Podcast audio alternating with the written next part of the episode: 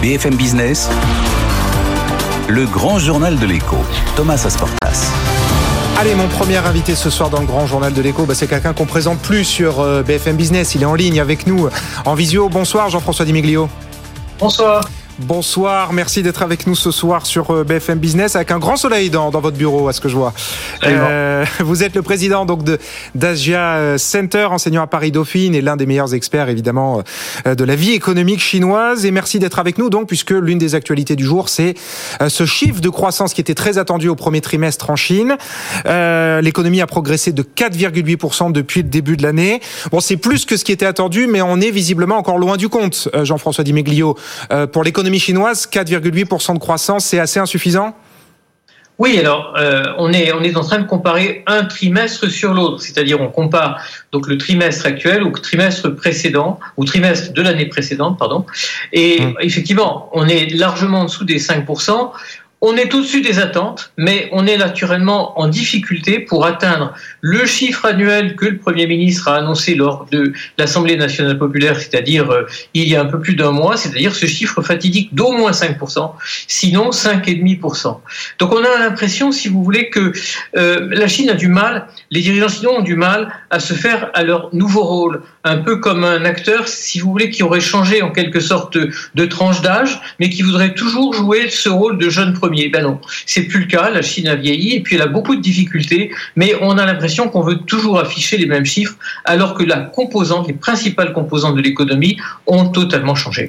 Alors très intéressant, on va revenir sur les nombreux points que vous évoquez dans votre réponse, mais quand même, à la défense du régime euh, chinois, Jean-François Dimeglio, faire quasiment 5% de croissance avec les principaux points névralgiques de l'économie chinoise à l'arrêt du fait de la reprise de la pandémie, euh, Shanghai qui est en confinement complet, Shenzhen qui a été arrêté pendant des semaines, dans ces conditions, faire quasiment 5% de croissance, c'est quand même pas si mal, non? C'est plutôt peut-être un signe de résistance euh, de l'économie chinoise?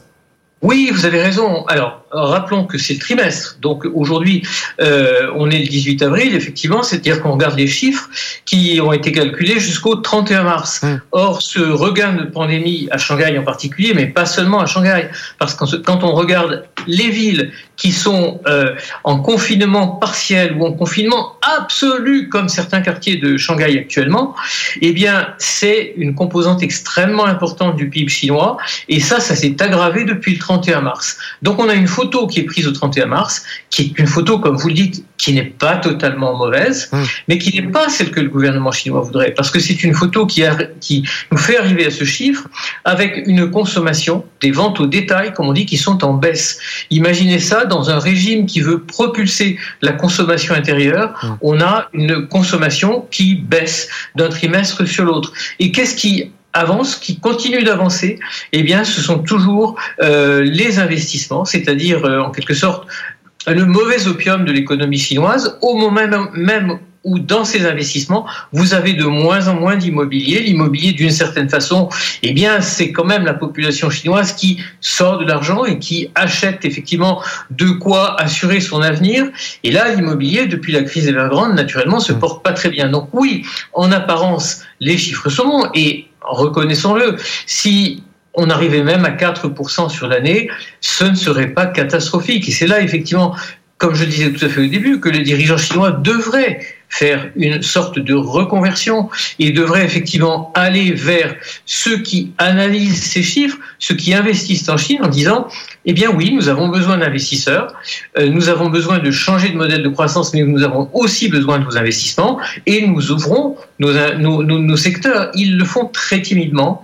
Et cette croissance chinoise, en fait, elle n'est pas tellement partagée, elle est alimentée encore par le gouvernement chinois en grande partie. Euh, c'est très intéressant ce que vous dites, Jean-François Dimiglio. C'est-à-dire qu'effectivement, euh, l'objectif officiel du régime, c'est une croissance autour de 5,5%, et c'est ce qui a été rappelé encore aujourd'hui.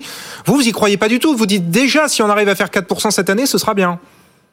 Alors moi, je ne fais pas partie des personnes qui critiquent systématiquement les chiffres chinois parce que de toute façon, il ne faut pas les regarder en valeur absolue, il faut les regarder en glissement d'un trimestre sur l'autre ou d'une année ou je dirais d'une décennie sur l'autre. Alors on sait bien que la démographie chinoise, a comme conséquence naturelle que les chiffres vont baisser. C'est inéluctable. Mmh. La Chine vieillit. Quand vous avez un, pays qui vieillit, eh bien, les chiffres de croissance baissent. Donc, on aurait 3%, on aurait 4% à condition que l'emploi de ces 8, 9, 10 millions de jeunes diplômés qui arrivent chaque année dans le marché soit assuré, ce ne serait pas catastrophique. C'est décevant parce que les autorités chinoises, et en particulier le Premier ministre, ont dit il faut qu'on fasse 5%. Mais 5%, il faut faire des réformes. Ces réformes n'arrivent pas. Pourquoi? Parce qu'on est dans l'année où va avoir lieu le fameux 20e congrès du Parti communiste.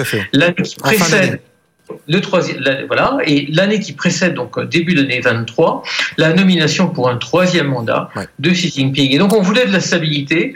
Cette stabilité, cette volonté de stabilité, on l'affirme avec ce chiffre de 5%, mais on aurait pu l'affirmer d'une autre façon, parce que ce chiffre va être très difficile à atteindre pour finir, rappelons hein, que le, confinement à Shanghai se durcit.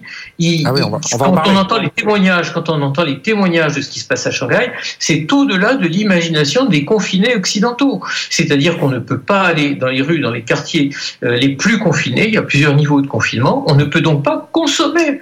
On ne peut qu'à peine se nourrir. On est livré effectivement à domicile. Très difficile. Les services qui d'habitude font cette vie des quartiers chinois où effectivement on est livré à domicile pour tout ce qu'on peut commander en ligne, c'est arrêté aussi. Ça c'est Shanghai. Et vous avez aussi d'autres villes qui, à des degrés divers, subissent un confinement. Shenzhen était très court. Shanghai, c'est beaucoup plus long que ce qu'on imagine. Et on va évidemment largement y revenir parce qu'ici même sur BFM Business, on parle beaucoup hein, des conséquences sur le, moral, sur l'économie, sur le, la vie sociale à Shanghai qui, comme vous le décrivez très bien, euh, et paraît un petit peu un petit peu surréaliste. D'ailleurs, les autorités ont annoncé ce matin de Shanghai euh, les trois premiers morts. En tout cas, c'est le chiffre officiel qui est donné euh, depuis le début du reconfinement à, Shanghai. Mais une dernière question quand même sur la, conjoncture et la macroéconomie. Jean-François Dimiglio, pourquoi est-ce que les Chinois consomment de moins en moins? Vous dites les ventes au détail ont encore reculé. Pourquoi est-ce que les Chinois consomment moins? Alors, écoutez, ça, je ne suis pas dans leur tête, mais je pense qu'il y a plusieurs facteurs. C'est que, euh, en particulier, euh, la population, ça c'est mécanique, elle vieillit. Or, chez nous, du fait des retraites, où on encore pour quelques années, les retraités consomment. En Chine, lorsqu'on vieillit, on a tendance à penser aux générations suivantes. Et donc, ça n'est pas propice à la consommation. C'est une des raisons. Et puis, la baisse de la consommation dans n'importe quel régime, dans n'importe quel pays, c'est un signe de baisse de confiance. Et donc là, c'est un grand paradoxe aussi. Au moment où ce régime s'affirme de plus en plus fort, les signes des consommateurs semblent être contraires à ce que dit le régime. Ouais, un signe de faiblesse pour vous l'économie chinoise, le, la société chinoise, la jeunesse chinoise, elle est peut-être à bout de souffle après deux ans de pandémie, de restrictions. Il y, a, un effet, il y a un effet d'usure très certainement, mais individuellement, non. La jeunesse chinoise n'est pas à bout de souffle. La jeunesse chinoise est de plus en plus éduquée. Elle a simplement de plus envie de plus en plus envie de savoir ce qui se passe à l'étranger. C'est de plus en plus difficile. Elle a de plus en plus envie de vivre comme elle le souhaite. Elle en a entrevu la possibilité il y a 5, 10 ans. Et aujourd'hui, disons que c'est un petit peu plus difficile, même si effectivement, en dehors du confinement, dans une Chine qui n'est pas confinée, vous savez, euh, la vie quotidienne n'est pas très différente de ce que nous avons chez nous. Le problème, c'est qu'effectivement, on a connu ça et depuis deux ans, ben, c'est pas tout à fait le cas. Les voyages, très difficile. On voyage à l'intérieur de la Chine quand il n'y a pas de confinement, mais l'un des moteurs de la consommation, c'est le tourisme, mmh. que ce soit le tourisme domestique, mais aussi d'une certaine façon le tourisme à l'étranger. Tout ça, c'est ralenti. Et donc, on le disait, cette Chine qui se reconfine, notamment Shanghai. Euh, les autorités locales ont annoncé ce matin les trois premiers morts depuis le début du reconfinement, euh, malgré la politique de zéro Covid absolue, hein, la plus stricte au monde, euh, comme vous l'avez décrit d'ailleurs. Est-ce que ça, c'est vécu comme un, choc absolu en Chine, malgré les sacrifices monumentaux qui sont demandés à la population Il y a trois morts. Est-ce que c'est vécu presque comme un traumatisme à la fois par les Chinois et par les autorités aussi?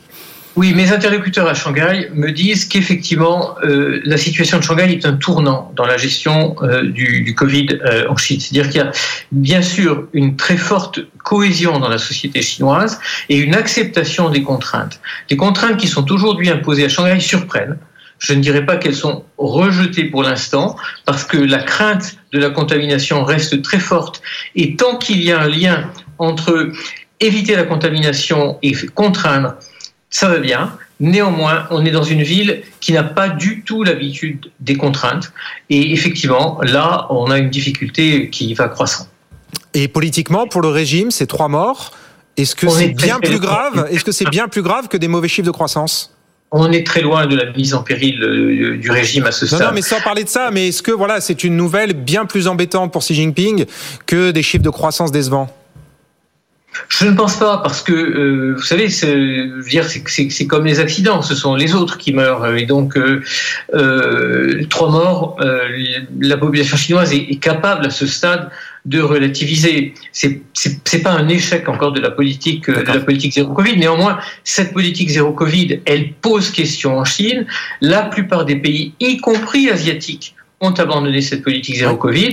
Il faudra que la Chine en sorte probablement par euh, une pirouette en disant qu'on est zéro Covid, mais pas zéro Omicron ou pas zéro variant. Hum. Mais de toute façon, quand on voit que les ports chinois ne fonctionnent plus, on n'en a pas parlé, mais les exportations, c'est un grand moteur de la croissance chinoise. Il va falloir qu'on trouve une esquive à ce terme de zéro Covid. Tout à fait, hein. effectivement, vous avez raison de le préciser. Toute la logistique, tout le transport de marchandises et exportations sont complètement désorganisés et en plein chaos avec la fermeture des portes et des portes-conteneurs qui restent euh, au large. Enfin, c'est un, véritable chaos euh, logistique qui s'abat sur le sur la Chine. Donc pour vous, tôt ou tard, en fait, la Chine va devoir sortir de cette politique zéro Covid. C'est pas tenable. Oui, moi je crois beaucoup à la rhétorique chinoise et à la dialectique chinoise. Je pense qu'on n'a tout simplement pas encore trouvé la pirouette qui permettra de dire, eh bien, ce zéro Covid, on l'a atteint. Bravo, on a réussi. Bon, il se trouve qu'il y a quelques variants, mais c'est pas vraiment le Covid, c'est autre chose, ou c'est un petit Covid. Mais euh, sauf à ce qu'il y ait derrière ce que l'on voit aujourd'hui, ce que je n'imagine pas, une volonté politique vis-à-vis -vis de Shanghai, je pense que on est au bout de cette, euh, de cette politique et on est en train de toucher euh, l'extrémité de ce qu'on pouvait faire. Bon, euh, très, très intéressant cette analyse. Effectivement, là, on arrive au bout, comme vous dites, de ce que les autorités peuvent faire. Quelque part, elles s'en cachent pas. Enfin, là aussi, c'est la rhétorique chinoise, comme vous dites. Les autorités disent qu'elles font face à des défis importants. Ce sont les mots qu'elles emploient. Face au ralentissement de la croissance et face donc à cette résurgence de la pandémie. Euh, pour vous, le, le, le, régime chinois, vous dites, on est loin d'un régime qui vacille. Mais est-ce que vous le sentez quand même dans une forme de difficulté face à son peuple? Pas du tout. Euh, une difficulté, une difficulté géopolitique certainement, parce que effectivement la nouvelle de l'invasion d'Ukraine n'est pas une bonne nouvelle hum. pour un régime qui veut la stabilité internationale et qui veut jouer un rôle de plus en plus important dans la gouvernance. Donc si on additionne le Covid, euh, le ralentissement de l'économie et une géopolitique très instable, on a vraiment des cartes qui n'étaient pas les cartes souhaitées par le gouvernement chinois. Il va falloir comme je le disais au début, qu'il change de registre, comme je le disais au début, un peu comme un acteur qui doit changer de rôle qui doit se réinventer. Alors justement, puisque vous parlez de l'Ukraine, ce sera ma dernière question. Est-ce que l'invasion de l'Ukraine par la Russie, cette forme d'ambiguïté euh, de la Chine, ou en tout cas ce choix de, d'être non aligné sur qui que ce soit par rapport au conflit, est-ce que d'une manière ou d'une autre, ça a des répercussions sur euh, les Chinois, la vie, euh, la, la vie en société, et puis peut-être même aussi sur l'économie chinoise ou pas? Ça, ça, ça, a une, difficulté effectivement dans certains secteurs, hein, parce que on voit que, y compris à, à, à Shenzhen, là où on pensait que il y aurait un regain d'activité parce qu'on on, on, rebattrait les cartes et on traiterait plus euh, avec la Russie malgré euh, les signes d'embargo de, de, ou d'embargo partiel que la Chine pouvait donner. On pouvait imaginer qu'il y aurait un regain d'activité. Ça n'est pas le cas dans certains secteurs, mais pour le reste, c'est encore un, un, impact relativement limité. Relativement limité, y compris donc chez les citoyens, chez le, le, le peuple chinois, il n'y a pas d'une manière ou d'une autre un, un, rejet de cette invasion ou une forme de, de, de mécontentement qui s'exprime vous savez, comme, comme, comme, comme je le dis parfois, euh, regardons-nous dans le miroir. Malheureusement, quoi qu'on pense de la situation en Ukraine, quel est le changement de comportement euh, d'un Français qui s'indigne et qui va mettre son drapeau ukrainien à sa fenêtre? Mmh. Il est très limité. Bon, euh, en Chine, on pourrait dire ce qu'on voudra de la limitation et de l'accès à l'information. Les Chinois sont informés, mais aujourd'hui, l'impact sur leur vie quotidienne est extrêmement limité. Ce sera le mot de la fin. Je vous remercie Jean-François Dimeglio d'avoir répondu à toutes mes questions ce soir dans le, dans le grand journal de l'écho. Et effectivement, euh, la Chine est sûrement qu'au début de ses difficultés, en tout cas pour cette année et pour de, multiples raisons. Merci d'avoir été en ligne avec nous.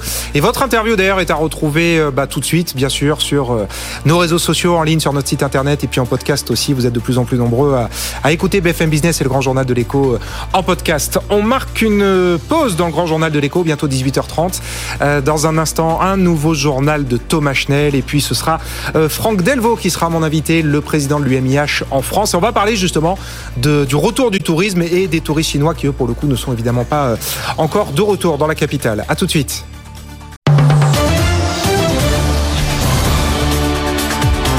BFM Business, le grand journal de l'écho, Thomas Asportas. Allez, la suite du grand journal de l'écho et en ce lundi de Pâques, gorgé de soleil à Paris et pas qu'à Paris, même dans toute la France, on va parler euh, des touristes qui reviennent enfin massivement dans la capitale. Enfin, c'est une bonne nouvelle qu'on attendait. Bonsoir Franck Delvaux. Bonsoir. Merci d'être avec nous ce soir sur le plateau du grand journal de l'écho de BFM Business. Vous êtes le président de l'UMIH en Ile-de-France. L'UMIH, je le rappelle, c'est l'organisation patronale des cafés, euh, hôtels, bars et restaurants avec le GNI, hein, le groupe national des indépendants. Vous êtes les deux grosses organisations patronales de ces secteurs. Euh, et effectivement, on entend beaucoup parler étranger dans les rues de Paris hein, depuis quelques jours, quelques semaines. Ça fait du bien parce qu'on avait un petit peu oublié. Euh, donc vous confirmez que euh, ce n'est pas qu'une impression. Euh, il y a vraiment beaucoup plus. Enfin, les touristes étrangers sont de retour à Paris. Oui, alors pour ce week-end de Pâques, c'est pas seulement une impression, c'est une réalité, puisque là, on est revenu à des niveaux de fréquentation de 2019, donc avant la crise Covid. Ah, ok. Euh, effectivement, il y avait beaucoup d'anglais, d'allemands, espagnols, italiens, belges, suisses, euh, qui étaient présents, beaucoup de clientèle européenne qui était présent à Paris, Paris intramuros. Autant donc avant la pandémie. Ça y est, Paris est revenu euh, à tourner la page, le tourisme en tout cas a tourné la page de la crise. Pour le week-end de Pâques. Oui, non, mais bien sûr, bien sûr, bien sûr, évidemment. Mais, bon, mais oui, pour ce week-end de Pâques là, en tout oui, cas. Oui, oui, oui. Fort ça, heureusement, parce que les franciliens sont aussi partis. Ah oui, oui, oui. Euh, on l'a vu, les, les bouchons dans, dans, les gares, il y avait beaucoup Ouais. de monde. Aussi, les franciliens sont partis dans des destinations telles que Rome, Lisbonne, Porto, euh, Oui, oui. Milan. euh, et eux sont venus chez nous, donc c'était très bien. Et euh, mais parce que ça, pardon d'insister, mais c'est la première fois depuis la, la, la fin, enfin la fin de la crise, la crise sanitaire est toujours pas finie malheureusement, mais c'est la première fois depuis le début de cette pandémie que Paris a retrouvé euh, son niveau d'activité touristique. Oui, alors il y avait eu un mois de janvier très mauvais, un mois de février très mauvais. Le mois de mars, ça avait bien frémi. Hum. Et puis là, ça se confirme euh, sur ce mois et puis sur ce week-end de Pâques, euh, avec tous les facteurs positifs, beaucoup de soleil, Oui. euh, plus, plus de masques, plus de passes sanitaires, donc Hum. un, un peu la liberté, des gens qui n'étaient pas partis depuis un an, deux ans, donc il y avait aussi plus de moyens pour. Oui. partir. Et puis, ben, on reste Paris, comme on dit, c'est la plus belle ville du monde, donc beaucoup Et ça démangeait, ça démangeait les touristes de venir. Voilà. Donc en tout cas un symbole important pour la première fois. On Oui, revient au niveau d'activité qu'on avait avant. Par contre, ce qui a peut-être changé, c'est la clientèle. Vous dites la clientèle est surtout européenne, c'est ça? Alors là, on a eu essentiellement une clientèle européenne. On sait que les Chinois, de toute façon, pour l'instant, ils ne peuvent pas sortir. Hum. Euh, ils seront pas là avant 2023. Hein, euh, Oui. Enfin, et encore, on n'en sait rien. C'est tout dépend de l'évolution de la pandémie là-bas. on, on les espère en 2023. Voilà, voilà, on les espère. ouais. Euh, ce qu'on appelle la clientèle long courrier. Parce que pardon, les Chinois, c'est quoi? C'est la deuxième clientèle étrangère à Paris d'habitude? Oui, c'est une clientèle, euh, c'est une part très très importante les, les Chinois Hum. et qui dépensent beaucoup. et, et qui dépensent beaucoup. Euh, donc euh, oui, ce sont des clients. Dans Et vous disiez donc courrier très après les clientèles long courrier.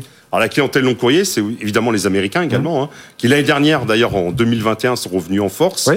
Euh, Aujourd'hui, le risque, c'est avec ce qui se passe en Ukraine, puisque Mmh. vu des États-Unis, euh, Paris, euh, Kiev, c'est la guerre en Europe. Donc, Ah oui C'est vrai ça Il y a oui, un effet. oui, oui, tout ah oui. C'est vrai donc c'est une population, les Américains, qui C'est ce que vous disent vos homologues, les professionnels, ils vous disent les Américains ont peur de venir en Europe là à cause de la guerre. Bah, quand on entend euh, un risque nucléaire euh, en, en Europe, vu des États-Unis, euh, Paris, Kiev, c'est vous voyez, leur distance chez eux, bon, c'est- un peu proche, ça fait peur. On va se dire, c'est peut-être pas le moment de venir. Donc le, oui, il y, y aura on- l'évolution de la guerre en Ukraine sera, sera importante sur la saison à venir. Donc là, il y a à ce stade très peu d'Américains dans les rues de Paris. Bah, beaucoup moins, Assez oui, peu, quoi. euh, Ouais. assez peu. Et puis ils viennent surtout après l'été. Et là, pour l'instant, euh, euh, on ne sait pas ce que ça va donner. Et euh, les Américains là pour le coup, c'est d'habitude c'est quoi? C'est le premier bataillon de touristes étrangers à Paris? Alors en 2021, c'était plus de 600 000 euh, Américains. C'était troisième puisque c'était les Belges qui étaient venus, Belges et Anglais qui étaient Ouais. venus en 2021 en force. Il y a pardon, il y a combien de touristes étrangers à Paris d'habitude? Alors sur Paris, année? Paris Île-de-France en 2019, Ouais. qui est, qui est l'année référence, voilà. 55 millions de touristes. D'accord. En 2020 en 2020-2021, Paris-Île-de-France a été la région qui a été le plus touchée par les Oui. manques de touristes en France, puisqu'on a eu l'année dernière 23 millions de touristes, y compris les Français. Hein, Ouais, ouais, ouais, ouais. euh, c'est un, un- d'ailleurs avec le Covid un phénomène nouveau. En fait, les Français ont redécouvert Paris Mm. et beaucoup sont venus euh, sont venus à Paris. Même les Franciliens, d'ailleurs, il y avait un phénomène. Certains Franciliens venaient le week-end passer un week-end euh, dans une chambre d'hôtel avec spa, etc. Mhm. et visiter les monuments parisiens. Ouais. Mais euh, vous voyez, on est on est encore très loin. on est encore à 50% du nombre de touristes de 2019. Euh, mais alors, donc là, il y a quand même un problème. C'est-à-dire que on démarre l'interview en disant on a retrouvé le nombre de touristes qu'on avait avant, sauf qu'on a perdu les Chinois et les Américains qui sont ceux qui dépensent le plus. Donc euh, les les les les, les, ben, les cafés, bars, restaurants, ils doivent pas y trouver leur compte. S'ils ont des des touristes qui dépensent moins que ceux qu'on avait avant. Bah, sauf ce week-end de Pâques, euh, non, il y avait du monde partout, c'était plein. Ouais. On l'a vu dans Paris, on a vu, euh, moi je suis passé tout à l'heure devant le musée Grévin, il y avait la file d'attente devant le musée Grévin, Mhm. Euh, devant la Tour Eiffel, il y avait la file d'attente, dans les, dans les grands monuments, il y, avait du monde, le Louvre, Mhm. Trocadéro, les Champs-Élysées. Donc, Mhm. oh, ce week-end de Pâques, on, on va pas se plaindre, on est très content. Oui, oui, mais enfin pour l'avenir, pour les, les semaines et mois qui viennent, entre d'un côté une Chine qui se referme et de l'autre des Américains qui ont peur de venir en Europe, si on perd les deux clientèles qui dépensent le plus d'argent, bon, c'est un, un rebond du tourisme, mais un peu en demi-teinte, non? C'est- oui, euh, c'est-à-dire qu'il va falloir peut-être réorienter. Euh, Il y a un axe aussi qui est de euh, repositionner la destination Paris vers le Moyen-Orient. Par exemple. Ah, ouais, Essayer de voir la clientèle du Moyen-Orient, la faire revenir à Paris, Ouais. parce que bon, ils sont moins assujettis au fait qu'il puisse y avoir la guerre. Ouais. Euh, et là aussi, c'est un axe. Quelque part, il faut repositionner la destination Paris et relancer le tourisme d'affaires. N'oublions pas que Paris Alors oui. était la capitale du tourisme Mmh. d'affaires. Euh, L'année dernière, on, on a perdu plus de 200 salons annulés. Mhm. C'est énorme. Ouais. C'est 2 milliards de retombées économiques en moins. Ouais. C'est énorme. La, la- la crise de la pandémie a fait perdre 15 milliards d'euros de, de- de recettes au secteur. hein, Oui, oui. Donc c'est Deux- abyssal. 2 milliards sur le tourisme. pour l'événementiel. Et alors juste l'événementiel, pardon, c'est pas que les événements, les foires, salons euh, et tous les voyages d'affaires. On en est où Le tourisme d'affaires, ça a repris? Ah bah alors ça repart, vous voyez, ça a redémarré avec le salon de l'agriculture, Hum. qui était quand même le salon, euh, Ouais. voilà. Oui, mais ça, ça, ça fait venir beaucoup de- de- de l'agriculture, euh, sur- surtout, fr- surtout Oui, surtout des Français, mais- voilà, bah, ça ouais. fait franc, ça non, mais est-ce qu'il y a beaucoup voilà, de touristes étrangers qui reviennent en France pour euh, des événements professionnels? Ah, le tourisme d'affaires reprend, oui. On sent que ça, ça reprend. Les, les salons se, se refont en présentiel. On est à quel niveau, ça vous savez ou pas? Parce que là, là, vous dites, voilà, on a retrouvé pour les, les particuliers le niveau qu'on avait avant la crise. Pour le, le- le tourisme d'affaires, vous- on est à quel niveau à peu près, quoi? Vous savez? euh, On est encore quand même qu'en début d'année. Hein. On Hum. verra. la- L'année est encore Non, comme longue. vous dites, voilà, ça repart juste pour Bah, avoir une tendance, quoi. Oui, les grands salons. Quand vous avez le salon Ok. de l'agriculture, vous voyez bien que Porte de Versailles, avant on y passait, on circulait facilement. Aujourd'hui, Porte de Versailles. Oui, oui, à côté de chez nous, je vous confirme. ouais. Ouais. Et tant mieux, et tant mieux. Et, et- et tant mieux. Hum. Il y a la foire d'exposition qui va être là. Donc, euh, voilà, tout ça, c'est des événements qui font que ça, ça frémit et ça, ça Bon. relance l'affaire. Le tourisme d'affaires repart euh, dans l'attente de confirmation de chiffres un peu plus officiels. Les touristes russes, euh, Franck Delvaux, est-ce que c'est une clientèle euh, importante habituellement? Parce que là, j'imagine, il ne doit pas en avoir beaucoup. Alors, les Russes, euh, je ne vais pas faire un mauvais jeu de mots, mais c'est un bataillon de 400 000, euh, 400 000 Russes qui viennent en France environ. Mais Enfin, c'est pas négligeable, non? Enfin, surtout pas- si c'est une clientèle qui dépense, là aussi. Je, enfin, je sais pas, hein, je connais pas le profil du touriste russe. oui, si, le, le- enfin, le touriste russe qui vient en France. euh, À Paris, il a des moyens. Oui, oui. Mais Bon, par contre, c'est pas- pas, tant à Paris. En fait, c'est surtout euh, Mégève, Courchevel, D'accord, et puis la Côte d'Azur. ok. Donc à Paris, c'est Pas trop Paris. qui va. Non, enfin oui, mais beaucoup moins. C'est plus en fait le secteur de la Côte d'Azur qui va qui va souffrir cet été. Alors, euh, on le sait, les, les hôteliers, cafés, bars, restaurants ont beaucoup perdu, je le disais, 15 milliards d'euros du fait de la pandémie. Est-ce que là, pour se rattraper, avec tous ces touristes qui reviennent, ils augmentent leur prix Pour se refaire une santé? Est-ce qu'on augmente les prix? Euh, on, on est, on est comme d'autres commerces, hein, on subit aussi les augmentations de matières premières. Oui, oui. Vous savez qu'énormément de restaurants, d'hôtels, les cuisines, la cuisine c'est au gaz, donc Mhm. vous avez bien vu les augmentations Oui, évidemment. du gaz. Évidemment. Euh, la farine, ça rentre dans beaucoup de plats, donc Hum. oui, il y a une certaine tendance à un peu augmenter les prix. Je vous rappelle aussi quand même que depuis le 1er avril, nous avons revu euh, la grille des niveaux des salaires euh, de façon très forte dans l'hôtellerie-restauration. L'augmentation de 16%, c'est ça? En moyenne, 16%. Et alors ça, ça se répercute sur les prix aux clients? Non, on n'a pas répercuté 16% sur bah, les clients. Non, non, non, mais, non, mais c'est intéressant de savoir justement. non, euh, non, on n'a pas répercuté. C'est vous qui dites, euh, voilà, on a augmenté les salaires de 16%, donc on augmente aussi un peu nos prix. Donc, en moyenne, quoi, vous les augmentez de combien? Les prix ont peut-être pris 3-4% là en restauration. euh, D'accord. Avec entre les matières premières, euh, Hmm. le, le niveau des salaires, mais bon, voilà. Ouais. Non, et puis alors, surtout, je me posais la question pour les hôtels. Parce que là, les hôtels, vraiment, pour le coup, enfin, quand il y a eu plus de, de, de, de, de tourisme d'affaires, plus de touristes internationaux, les hôtels étaient malheureusement, enfin, euh, vraiment des, des châteaux fantômes. Hein. Euh, je me suis un petit peu renseigné de mon côté, j'ai joué aux, aux touristes fantômes. J'ai appelé, j'ai demandé pour réserver des, des, des, chambres. On m'a sorti des prix absolument exorbitants, qui correspondent pas du tout aux prix habituels, notamment pour ce week-end de Pâques et ses vacances. C'est pour ça que je, je, je vous pose la question et qui peut être légitime au vu des difficultés Oui, oui, que ces établissements ont, ont connues. Est-ce que là, euh, c'est le moment de se refaire un peu une santé et des finances pour les, pour les hôtels? Avec des prix qui tapent fort, puisque de toute façon les touristes sont là et ils veulent voyager. Oui, alors je ne sais pas dans quelle catégorie d'hôtel euh, vous avez. C'était pas des grands palaces, hein rassurez-vous. Vous avez pu appeler. L'hôtellerie, ça reste quand même, alors peut-être pour le week-end de Pâques parce que c'était complet. Hum. Enfin, aujourd'hui à Paris, on trouve une chambre d'hôtel à 150 euros euh, en semaine de, assez facilement. Bon, là c'était pas ça. Mais bon. voilà, c'est quand même pas compliqué. Après. Euh, ce qui, est, ce qui, est, important de noter dans notre profession aujourd'hui, hum. c'est euh, les prêts garantis par l'État. Alors voilà, c'est ma question aussi. Là, ça y est, il faut commencer à les rembourser. Voilà. Donc là aussi, pour rembourser ces fameux PGE, peut-être qu'on a besoin d'un peu plus de recettes. Oui, c'est 122 000 entreprises qui ont, qui ont un, prêt garanti par l'État. C'est énorme, hein, sur les 700 000. Ouais. Sur, ça fait 11 milliards. 700 000 PGE qui ont été distribués en tout, donc 122 000 dans votre profession. Oui. Bah, c'est colossal. C'est colossal, ça représente 11 milliards. Là aussi, on a posé la question, euh, puisque aux, deux candidats à la présidence de la République, mmh. nous, ce qu'on demande, c'est que ce soit reporté sur 10 ans de façon automatique. Non pas passer par un médiateur, mais automatique. Pourquoi? Pour qu'on puisse assurer quand même des investissements dans notre profession et, et, passer cette période difficile mmh. de façon sereine.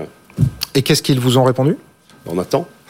Peut-être que là, je leur lance un appel ce soir, on, attend une réponse. On nous a... on vous a pas répondu pour l'instant là-dessus Pour l'instant, on n'a pas une réponse ferme et définitive qui est de dire passons sur 10 ans de façon automatique. On ne demande pas ce qu'on nous les offre. On dit voilà. Ah bah oui, oui, oui. Hum. Si c'est un chèque à 11 milliards, c'est compliqué, oui. C'est pas ce qu'on demande. passons sur 10 ans euh, de façon automatique. Hum. Il y a des établissements quand même qui ont commencé à rembourser ou bah quasiment pas Oui, oui, bien sûr, bien sûr. Non, mais même qui ont déjà intégralement remboursé. Il y a dans, dans la moyenne nationale, euh, vous avez euh, à peu près, euh, c'est Bercy qui nous dit ça, hein, mmh. la moitié des entreprises qui ont commencé à rembourser d'elles-mêmes et 20% qui ont déjà tout remboursé. Est-ce que vos entreprises se retrouvent un peu dans ces chiffres-là Non, beaucoup moins dans notre profession, beaucoup moins. beaucoup ont, ont repris l'année supplémentaire au niveau du PGE. Mmh. Et, puis en attendant, en voyant ce qui allait se passer, puisque hein ça fait euh, quelque temps qu'on a cette demande sur 10 ans. Donc là, on nous a dit 10 ans, mais avec un médiateur, nous, pas du médiateur. Un médiateur par département, bon. Mais vous avez beaucoup d'établissements qui ont demandé ce rééchelonnement sur 10 ans? Oui, bien sûr. ouais. On le demande, oui. On le demande pour l'ensemble de la profession. D'accord. Euh, de façon à pouvoir continuer à investir euh, dans nos affaires hum. et puis passer cette époque, euh, cette période sereine. Parce que, une fois de plus, je le dis, le début de l'année été très difficile. Hein. Alors, justement, c'est ma, ma, prochaine question. Votre secteur a été évidemment particulièrement affecté par la crise. On a beaucoup craint des faillites dans votre secteur, des fermetures de bars, d'hôtels, de restaurants. Au final, comment est-ce que vous avez traversé cette crise? Il n'y a, pas, a pas eu de, de, faillite massive. Non, parce que là aussi, il faut quand même le dire, on a été énormément aidé par l'État. Euh, L'État nous a soutenus, hum. euh, il faut, faut, le dire, hein, le hum. fonds de solidarité, le chômage partiel. Hum. Donc on a eu beaucoup d'aide par l'État. Il y a aussi eu des aides au niveau des départements, des régions. Donc énormément d'aides. Et, et, là, c'est pour ça que j'insiste beaucoup sur ce PGE, parce que c'est maintenant que les faillites peuvent arriver. Euh, si la trésorerie n'est pas là pour rembourser les PGE, hum. eh bien c'est maintenant que les faillites. D'ailleurs, les faillites réaugmentent quand même aujourd'hui. Oui, oui, en moyenne, en moyenne, absolument, en moyenne un petit peu, mais c'est un effet de, de, de rattrapage. Euh, toute dernière question, on parlait euh, des augmentations de salaire. Il y a aussi les questions de conditions de travail dans les établissements. Il y avait un sujet d'Alexandra Paget dans le journal qui dit et qui répète encore et toujours que les restaurants n'arrivent pas à trouver de bras. Comment est-ce qu'on se sort de, ce problème structurel d'attractivité de vos métiers? Il y a un réel problème euh, de, ressources hein, aujourd'hui en hôtellerie, en restauration, mais pas que, hein, dans, les métiers de la distribution. Oui, bien sûr. C'est pareil. Euh, je, l'ai dit, vous l'avez dit aussi tout à l'heure, on a revu nos, salaires à partir du depuis le 1er mmh. avril. Mais c'est pas suffisant. Donc mmh. l'étape d'après, c'est les conditions de travail. Il faudra un moment qu'on aborde le problème des coupures dans nos métiers. Tout à fait. Euh, travail le week-end, travail de nuit. Voilà. Alors, le travail de week-end, vous voyez, le week-end de Pâques, euh, on le voit dans vos reportages, il y a beaucoup de monde dehors. Tout, le monde veut aller boire un verre. Aller... Donc à un moment, il faut, bien quand même des gens qui mmh. servent. Hein. C'est un peu sans solution, non Ça va être compliqué. Ça va être euh, très compliqué. Et d'ailleurs, beaucoup, beaucoup de. vous, c'est quoi vos propositions en 30 secondes? Bah, En fait, ce qu'on voit. Qu'est-ce que vous proposez pour euh, donner aux jeunes envie d'aller travailler? Bah Déjà, dire que c'est un métier, et ça on le dit pas suffisamment, où il y a une échelle sociale très importante. Mmh. C'est-à-dire que c'est un métier où on peut démarrer commis de salle, mmh. finir directeur de salle, on peut démarrer commis de cuisine, on peut finir chef de cuisine, on peut au bout d'un moment avoir sa propre affaire. Et ça, on ne le met pas assez en avant. C'est un métier vraiment où euh, l'ascenseur social est très présent. Et peut-être qu'il faut en dire plus. Et aussi revaloriser les métiers manuels. Parce qu'aujourd'hui, on ne peut pas avoir une population qui a le bac ou le bac plus 2, ou aussi des gens qui ont des métiers euh, manuels et qui sont des très bons métiers. Le message est passé. Merci beaucoup euh, Franck Delvaux d'avoir été mon invité ce soir dans le Grand Journal de l'Écho avec donc cette bonne nouvelle quand même les, les touristes qui reviennent en masse à Paris et nous avait manqué Franck Delvaux, président général de l'UMIH en Ile-de-France. Bientôt 19h sur BFM Business, on marque une pause. Euh, nos interviews du Grand Journal et pas que d'ailleurs de toute l'antenne à retrouver euh, en ligne sur internet, sur les réseaux sociaux, sur nos podcasts aussi que vous êtes de plus en plus nombreux à écouter et on vous en remercie. Bientôt 19h donc et un nouveau journal avec Stéphanie Colo. A tout de suite.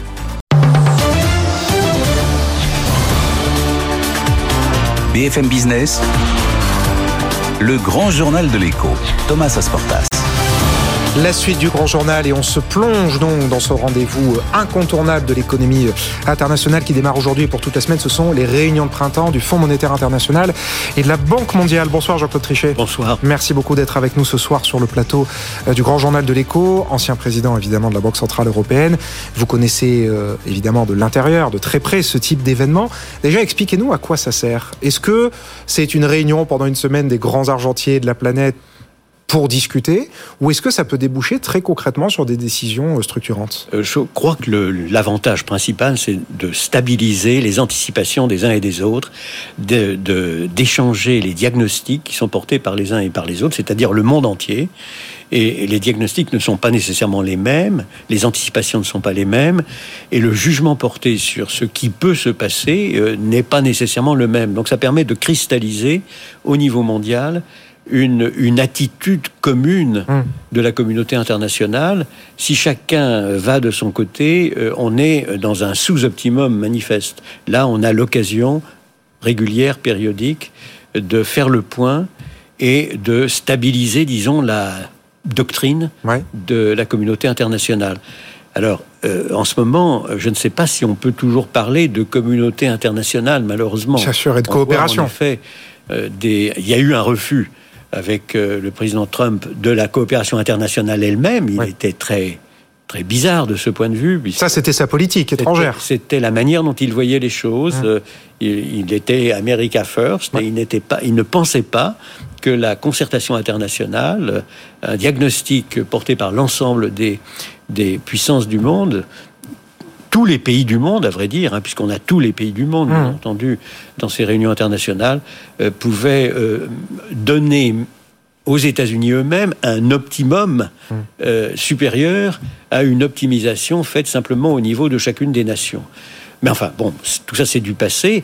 Maintenant, ce qu'on a, c'est la guerre qui signale effectivement quelque chose de très très grave, de gravissime hum. pour la communauté internationale. On va y revenir et bien sûr ses, conséquences sur la, crise économique. Mais à ce sujet d'ailleurs, euh, dans ces réunions de printemps, il y a notamment le G20 et dans le G20 se trouve la Russie toujours. Est-ce que c'est pas la preuve quand même? Vous connaissez la critique, les institutions internationales dysfonctionnent, ou en tout cas, comme vous dites, pour reprendre votre mot, n'ont pas trouvé l'optimum. Est-ce que ça, c'est quand même pas un peu une, aberration? Euh, D'ailleurs, les, officiels ont signalé le fait qu'ils n'assisteraient pas aux prises de parole des officiels russes. Est-ce que là, on n'est pas dans une situation qui est un peu intenable? Si, non, c'est ce que je pense très profondément que nous sommes à un tournant mondial. Il y a un début de segmentation ah. euh, très très grave euh, lié évidemment à la guerre ukrainienne, mais aussi au fait que euh, les États-Unis et l'Occident, euh, avec les États-Unis, se trouvent vis-à-vis de la Chine dans une situation qui n'est plus une situation de coopération intime, comme celle qu'on a eue dans le passé, mais une situation d'antagonisme. plus ou moins affirmée, très affirmée par les Américains. Donc le, fait que la communauté internationale à laquelle j'ai participé moi-même de manière très étroite non seulement avec le G20, mais avec l'ensemble de la coopération en matière de règles prudentielles pour l'ensemble du système financier mondial, avec les Russes, avec les Chinois, avec l'ensemble de la communauté internationale, faisant rapport au G20, G20 qui a pris un certain nombre de décisions au cours de euh, toutes ces dernières années très très importantes, qui vient encore de prendre des décisions relativement importantes euh, à Glasgow, par exemple, où euh, a été affirmé à nouveau qu'il y avait bien une, une communauté internationale mm. et qu'il y avait des intérêts de la planète qui devaient être assurés assumé par tous, par toute la communauté internationale. La situation depuis Glasgow s'est formidablement encore détériorée et c'est évidemment extrêmement grave. Et alors, donc vous parlez de segmentation, vous reprenez quasiment le mot employé par la directrice générale du FMI, Kristalina Georgieva, qui dit redouter la fragmentation de l'économie mondiale. Oui. Vous, avec des blocs, justement, un bloc asiatique, un bloc occidental. Pour vous, on se dirige vers ça? Malheureusement, euh, on, le, on voit les, les, le pointillé euh, la, la, connexion des pointillés, vous savez, connect the dots, comme disent les, les anglo-saxons, euh, qui, se, qui se dessine vraiment, et ça m'inquiète énormément. Mais indépendamment de tout ça, même s'il n'y avait pas cette segmentation ou cette fragmentation, euh, on avait déjà une situation internationale qui était grave, parce qu'on a eu la crise de Lehman Brothers, qui a laissé beaucoup de traces, mmh. on a eu le Covid, qui a laissé des traces épouvantables également, et on en notamment en termes de vulnérabilité du système financier mondial, accumulation de dettes publiques et privées. On, est, on était, si vous voulez, avant la guerre en Ukraine, dans une situation de très très grande vulnérabilité. Mm. Et par ailleurs, on avait en même temps un changement monumental, puisqu'après avoir eu pendant 10 ans, 12 ans, une inflation beaucoup trop basse, avec un risque de déflation, mm. contre lequel l'ensemble, disons, de la communauté des banques centrales luttait, avec efficacité, mais là maintenant le problème est inverse. Ah on, a de on avait déjà, avant la guerre en Ukraine, de l'inflation, une inflation élevée, une inflation qui avait été sous-estimée, notamment aux États-Unis. Tout à fait. Et donc on se retrouve maintenant avec la guerre en Ukraine en face d'un double nouveau choc, hum. un choc dépressif hum. et un choc inflationniste monumental. Est-ce que tout ça, pour vous, la, la, Banque mondiale, pour ces raisons-là, aujourd'hui, a revu à la baisse ses prévisions de croissance? Demain, le FMI va le faire aussi. Est-ce que pour vous, l'économie mondiale risque la récession? Non, euh, euh, au, niveau de l'économie mondiale, dans une hypothèse pessimiste, relativement pessimiste sur la guerre en Ukraine, on n'en est pas encore, en tout cas pas cette année, à la récession. Mais le simple fait que le consensus semble se dessiner pour que le, scénario de base euh, réduise de un point entier, un point 2, un point 1 entier, la croissance de l'économie internationale, c'est quand même énorme ça. Et malheureusement, l'Europe est plus touchée encore que le monde, euh, puisque euh, je vois, si vous voulez, que, par exemple, l'OCDE dit les Européens auront une croissance inférieure de 1,4% à celle à laquelle ils pouvaient prétendre.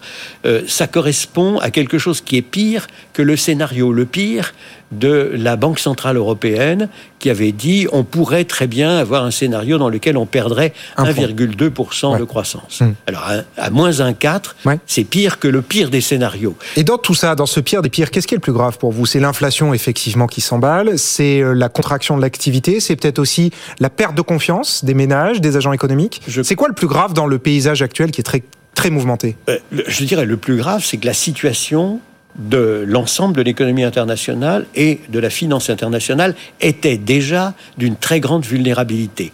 Avant tout ça, hein alors on ajoute à cela, euh, en effet, un élément monumental qui est la perte de confiance. On a une guerre en Europe, une vraie guerre en Europe. On a des images de vraies guerres en Europe. On pensait que c'était réservé pour des petites guerres locales, pour la Syrie. On voit que c'est chez nous et que euh, on ne sait pas du tout où l'on va. Il n'est pas exclu que ceci s'aggrave considérablement. On manie euh, des concepts comme ceux de l'utilisation de du nucléaire tactique qui semble être possible, en tout cas aux yeux des Américains et aux yeux des Russes, puisque c'est dans leur propre doctrine d'emploi des armes. Donc la situation est gravissime. Ce qui me euh, conduit à penser que euh, la prévision, les, prévisions que l'on peut faire doivent être entachées d'un formidable degré d'incertitude. Bien sûr, mais ça, tous les instituts la font. La pire des hypothèses, si vous voulez, pourrait être infiniment plus grave, évidemment, que ce que l'on a en tête. Donc pour vous, ce qui pèse aujourd'hui le plus sur la macroéconomie, c'est une crise de confiance. La crise de confiance généralisée. Plus encore que l'inflation. La crise de confiance généralisée dans un, dans un environnement, encore une fois, qui était déjà ultra bien vulnérable. Sûr, bien sûr, vulnérable. Euh, et notamment sur le plan des marchés financiers en général. Alors en plus, naturellement, on a le problème des banques centrales, qui est un problème considérable. Elles avaient même avant euh, la guerre en Ukraine, du mal à passer du régime précédent, hmm. qui était un régime d'accommodation extraordinaire pour éviter la matérialisation du risque de déflation, et là, elles doivent basculer dans un régime qui doit nous préserver de la matérialisation du risque d'inflation. Ah bah là, ça y est, hein, le risque d'inflation, il s'est bien matérialisé. Oui, oui, non, mais enfin, il est naturellement, on a hmm. euh, une inflation considérable, la plus importante euh, aux États-Unis. Il faut remonter à 40 ans. Tout à fait, mais même en Europe, hein, on a des taux d'inflation. En Europe, on a une inflation supérieure à toutes celles qu'on a eues, évidemment, depuis, la, création, depuis la création de l'euro. Tout à fait. Et donc, euh, et ça, pour vous, ça va durer? Il va falloir s'habituer à ben, des niveaux de prix pareils pour des, mois, des années? Il ne faut pas que ça dure. Il ne faut absolument pas que ça dure. Naturellement, il est normal que l'inflation apparente fasse un bond. Hmm.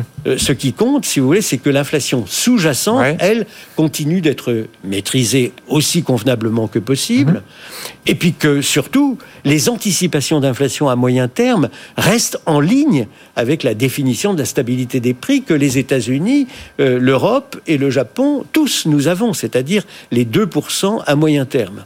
Donc l'oscillation des anticipations d'inflation autour de 2% à moyen terme est essentielle. Si elle n'est plus crédible, elles ne sont plus crédibles, ces anticipations d'inflation à moyen terme autour de 2%, alors en effet, on aura tous les effets secondaires possibles, tous les agents économiques, euh, les entrepreneurs, euh, les employés, les ouvriers, les syndicats se diront bon, l'inflation ne va pas du tout être à 2% dans une. Elles sont, elles sont crédibles aujourd'hui, les banques centrales? C'est très difficile, hein, évidemment, la tâche. Cette ligne de crête entre contraction et euh, inflation. Mais est-ce que pour vous, elles, quelque part, elles sont pas en train de subir cette inflation? Elles, doivent absolument rester crédibles. Et euh, la Banque centrale américaine fait tout pour regagner sa crédibilité euh, qu'elle avait un peu perdue parce en disant que l'inflation était temporaire. Tout ça c'est temporaire, ça n'est pas grave. Dès l'année prochaine, euh, on va revenir. Dès cette année donc. Dès cette année, naturellement. C'est ce qu'il disait, disons au milieu de l'année 2021. Et ils se sont trompés monumentalement, ils ont dû reconnaître qu'ils s'étaient trompés, et naturellement, alors, ils accélèrent leur hausse des taux d'intérêt parce qu'il leur faut rattraper le temps perdu. Euh, il est très important que la Banque Centrale Européenne, qui pour le moment n'a pas des anticipations d'inflation alarmante, mais il faut regarder ça très près. Hum. C'est pas sûr du tout que tout ça soit bien maintenu, et c'est la raison pour laquelle la crédibilité de la Banque centrale européenne pour les Européens est essentielle. Il est clair qu'elle avait raison d'être ultra accommodante hum. dans la période où le risque était celui. Mais est-ce que là, il faudrait agir de manière peut-être un peu plus franche, un peu plus rapide, un peu plus forte? Mais elle, elle se trouve, si vous voulez, dans une situation où elle estime je crois c'est la, directrice du FMI hein, qui appelle les institutions monétaires, je cite, à agir de manière décisive. Oui. Sous-entendant que pour l'instant, elles sont peut-être encore un peu timorées ou timides. Sous-entend non, non, je ne crois pas qu'on puisse dire cela, si vous voulez, ou interpréter comme cela ce qui a été dit. Mais c'est certain, et moi je dirais exactement la même chose. On a besoin que la Banque centrale européenne, comme la Banque centrale américaine, hum.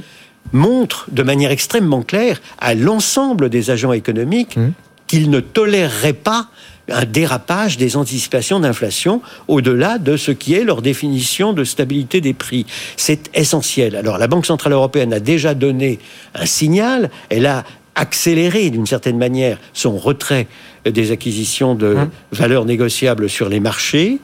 Il est clair qu'il est aberrant qu'on ait des taux d'intérêt à moins 0,50%, alors qu'on a une inflation sous-jacente qui est à plus de 3% maintenant euh, et euh, qui a augmenté considérablement. Donc on a vraiment lieu de procéder en effet le moment venu à des augmentations de taux d'intérêt. Alors, le problème de la Banque Centrale Européenne, c'est qu'elle a, elle a des, des forward guidance, c'est-à-dire euh, des indications sur la politique future, dans lesquelles elle dit de manière très claire, je commence à augmenter les taux d'intérêt lorsque j'arrêterai les programme acquisitions. De Je dois dire que personnellement, j'aurais préféré qu'il n'y ait pas un tel lien découpler un peu les deux. On a deux instruments, des instruments conventionnels et des instruments non conventionnels. Mmh. Ils sont indépendants les uns des autres. On peut continuer d'acheter en ayant des taux d'intérêt plus élevés ou l'inverse. Mmh. Et donc, je, regrette un peu, mais ce n'est pas simplement la Banque Centrale Européenne. La plupart des banques centrales dans le monde ont fait ce lien. Ce lien me paraît inutile personnellement. Et dangereux. Toute dernière question, il nous reste moins d'une minute, Jean-Claude Trichet. Les banques centrales donc, vont relever les taux. Est-ce que ça présente pas un risque sur l'activité, et notamment, puisque ce sont aussi les réunions de printemps de la Banque mondiale, sur la croissance des pays en développement, avec des taux qui augmentent, euh, ces pays vont avoir du mal à financer leurs investissements la, la pire des hypothèses, si vous voulez, le pire des scénarios, c'est celui dans lequel les banques centrales, ayant perdu leur crédibilité, les anticipations d'inflation dérapent. Et alors on sait à quoi ça mène, ça mène réellement à la stagflation. Je ne ne crois pas, au moment où je parle, à la stagflation, hein mais ça pourrait être le cas si les banques centrales perdent leur crédibilité et donc leur capacité d'ancrer ces anticipations responsabilité colossale sur les épaules de Christine Lagarde, Jérôme Powell, les, les grands euh, euh, banquiers centraux de l'économie internationale. Un grand merci Jean-Claude Trichet d'avoir répondu à mes questions ce soir dans, le grand journal de l'écho. Euh, bientôt 19h30 sur BFM Business. Nos interviews, je vous le rappelle, à retrouver évidemment en ligne sur notre site internet, sur les réseaux sociaux et puis en podcast. Vous êtes de plus en plus nombreux à, nous écouter. le grand journal de l'écho et puis toutes nos, nos émissions et on vous en remercie. Bientôt 19h30 donc une pause et dans un instant toute l'actu avec Thomas Schnell.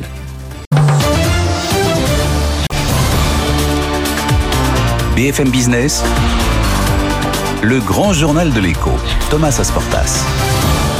Allez, dernière partie du grand journal de l'écho et nous sommes en ligne avec l'un des meilleurs experts de la vie politique française, président de la société de conseil CAP et enseignant à Sciences Po Paris et HEC. Bonsoir Stéphane Rosès.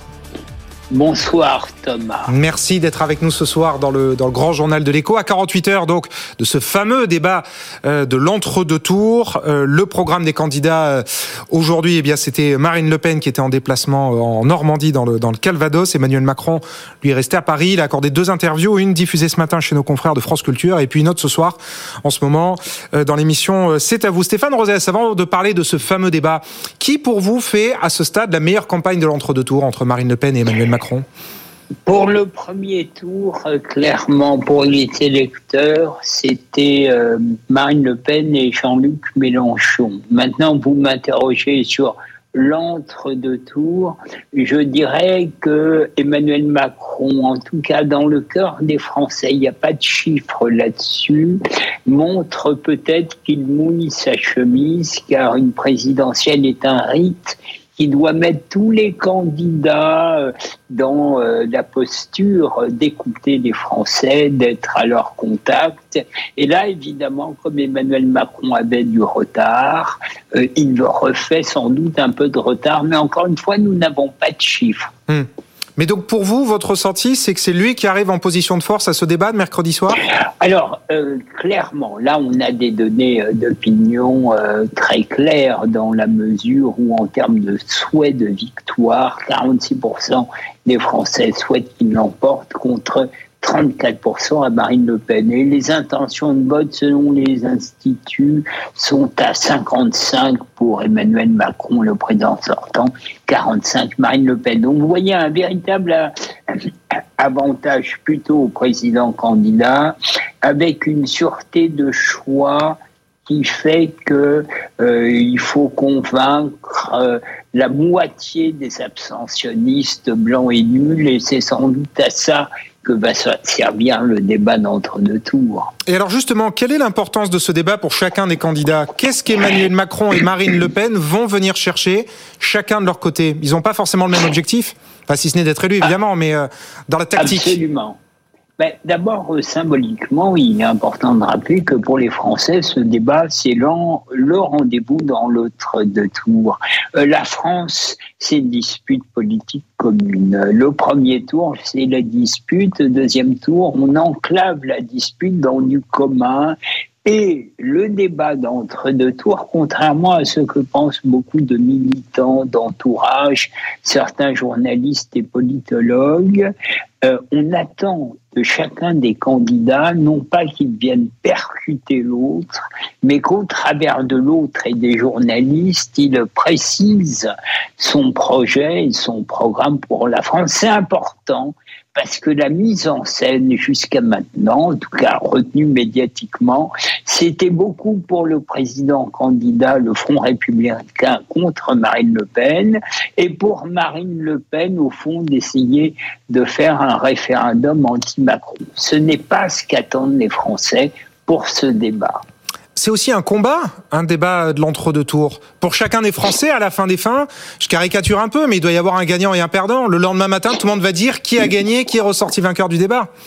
Ça, c'est clair. Les études diront il y aura un gagnant et un perdant, mais ce sur quoi j'insiste, nous ne sommes pas aux États-Unis j'ai fait suffisamment de campagnes et suivi. Euh, souvent, il peut y avoir une fausse interprétation des analystes, c'est-à-dire qu'on peut avoir le sentiment que le plus offensif, celui qui aura mis l'autre dans les cordes, aura gagné. C'est pas le cas. Souvenez-vous l'entre-deux tours royal Sarkozy. Euh, beaucoup de commentateurs, y compris dans son entourage, disaient mais il s'est laissé faire par Royal. En fait, il l'avait emporté pour l'opinion. Pourquoi? Parce que dans un pays, dans notre imaginaire, le, politique, c'est un rapport à l'absolu.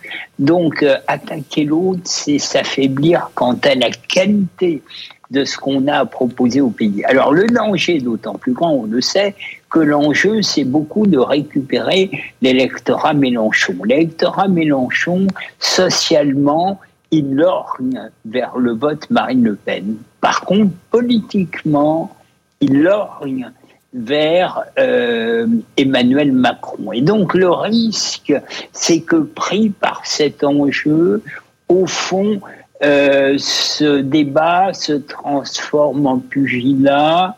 Celui qui serait le plus à se livrer à ça, il perdrait. Et surtout, la qualité du mandat du futur président s'en trouverait obérée en ce que au fond, ça apparaîtrait comme une victoire par défaut, alors que les défis pour le pays sont immenses pour les cinq ans qui viennent. Et alors évidemment, l'électorat de Jean-Luc Mélenchon est la clé de ce vote du second tour. Et j'en profite pour rappeler euh, que le leader de la France Insoumise sera l'invité exceptionnel demain de BFM TV au micro de Bruce Toussaint. Demain soir, c'est la première fois que Jean-Luc Mélenchon s'exprimera après les résultats du, du premier tour. Euh, Stéphane Rosès-Marine Le Pen promet euh, que ce débat de 2022 va être très différent de celui de 2017.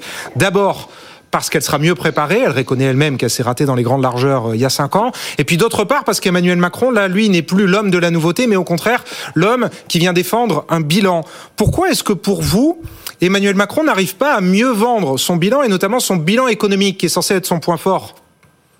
Parce qu'en fait, mais euh, c'est mon analyse sur l'imaginaire français et la dépression française, mon analyse, c'est que le conservatisme des Français, leur, caractère rétif à la réforme, n'a pas du tout des causes économiques et sociales. D'ailleurs, on le sait sur BFM Business, quand on prend les indicateurs, même sur les inégalités, le système social, quoi qu'affaibli, est enviable et envié à l'étranger. Donc, au fond, le sujet français, ce n'est pas tant les questions économiques et sociales et la réussite relative euh, du président candidat, surtout après la grande peur que la pandémie ait pu occasionner un arrêt de l'économie. Non, le sujet, c'est un sujet symbolique, c'est un sujet politique. C'est le président est-il l'émanation des Français? La France pèse-t-elle dans l'Union européenne et le monde? Est-ce qu'il y a encore un avenir à notre pays et à notre modèle? Voilà la démonstration qui est faite et elle ne se réduit pas à ce qui nous, nous intéresse, les agrégats macroéconomiques, hum. euh, l'articulation entre euh, productivité des entreprises. Non, mais Stéphane Rosès, je ne dis pas qu'il n'y a que ça, mais ce qui est sûr, c'est que le chômage était le sujet central de toutes les dernières campagnes présidentielles. Là, maintenant que le chômage a beaucoup baissé, quelque part, on parle plus d'économie dans la, dans la campagne.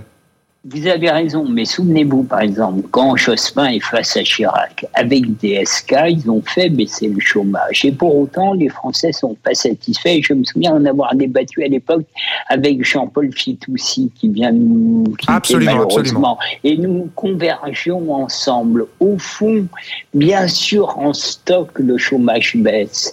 Mais les Français sont tout aussi inquiets pour leur avenir C'est-à-dire que la situation s'améliore sur le moment, mais comme il n'y a pas de construit par le politique, et c'est la vocation du politique de construire un paysage mental de l'avenir avec une place de la France dans le monde, alors euh, euh, même si on peut reconnaître qu'il y a une amélioration momentanée, la peur de la contingence des phénomènes économiques fait qu'on se dit qu'à tout moment, euh, nonobstant sa situation objective, on pourrait basculer soi-même. Donc voilà le défi du politique. Et si on a besoin de politique, c'est que justement, le politique est là pour baliser l'avenir. Or, nos compatriotes ont le sentiment que le sujet des politiques, ce n'est plus de construire l'avenir, mais de s'adapter au mieux aux coups de tempête du présent. C'est ça qu'Emmanuel Macron va devoir démontrer mercredi. Quant à Marine Le Pen, il faut qu'elle arrive à mettre en exergue du point de vue qui est le sien, qu'elle a opéré une mutation dans l'articulation entre questions nationales, questions sociales mm. et questions européennes. Et que donc elle a un projet et que c'est pas seulement la dénonciation du système.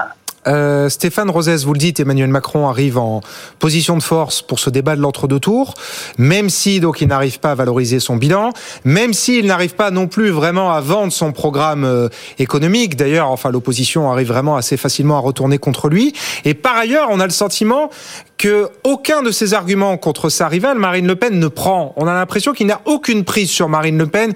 Toutes les tous les arguments, par exemple sur les sujets autour de la Russie, sur les le, la réforme, enfin sur les, passages en force autour de la Constitution, sur les soupçons de détournement, on a l'impression que rien ne prend contre Marine Le Pen. Pourquoi?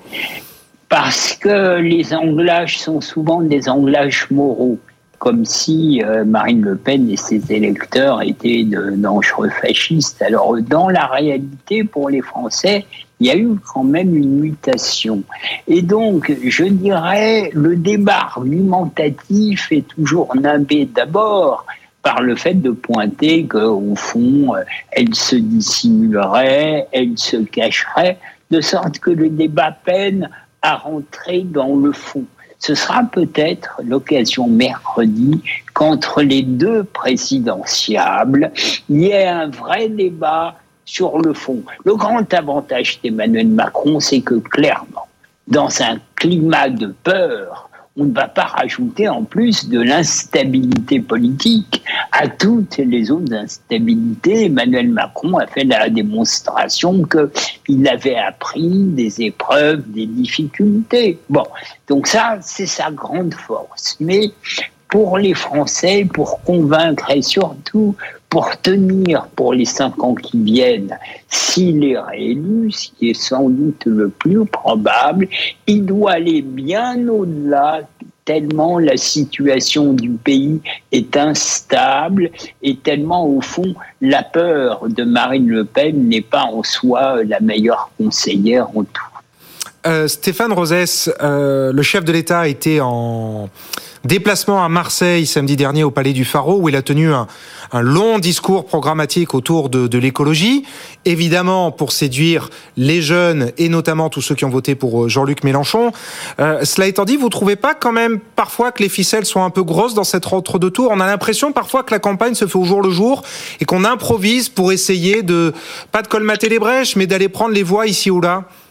C'est le danger de penser qu'en France, il y aurait un marché des idées, un marché électoral, et qu'on saurait, comme aux États-Unis, euh, il faudrait au fond donner des gages euh, très prosaïques ou idéologiques aux uns et aux autres. Alors, nous ne sommes pas les États-Unis parce que les Américains, hormis les descendants d'esclaves et d'Indiens, ils savent qu'ils sont Américains. Ils ont un commun qui leur préexiste. Nous, c'est l'inverse.